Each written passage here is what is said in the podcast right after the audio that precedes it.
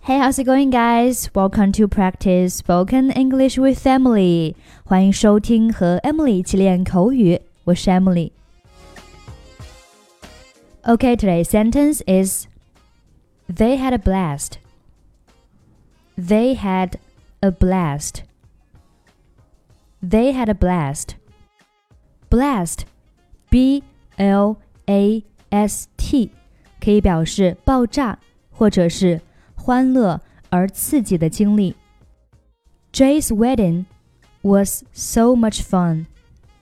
We came up with all sorts of dirty games.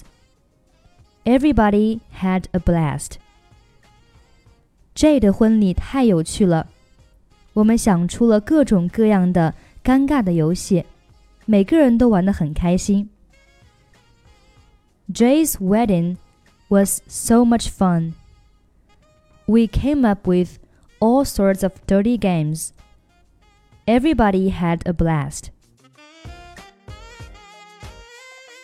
They had a blast 可以表示他们玩得很开心。比如说，We had a blast last night. 我们昨天晚上玩得很开心。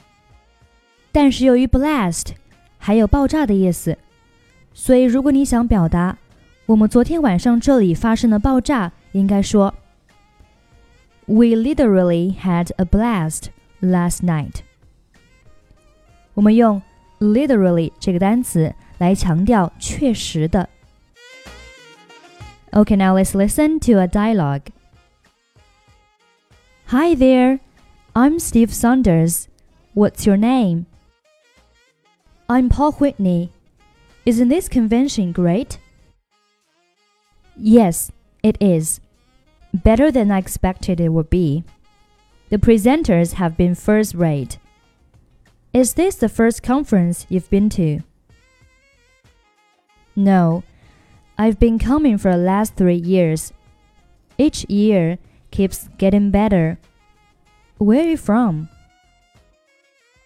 I'm from Long Island, New York. What about yourself?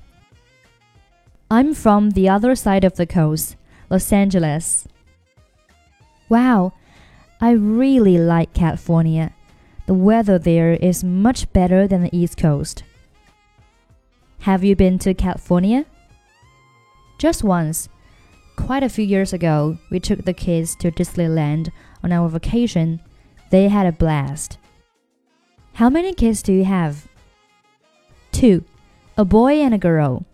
They're already grown now. Well, California's changed over the last little while. You should come back sometime. Okay, that's pretty much for today. 如果您想参与本期节目的跟读版本以及语音打分，欢迎您关注我们的微信公众号“英语主播 Emily”。在公众号里回复“节目”两个字就可以参与。I'm Emily. I'll see you next time. Bye bye.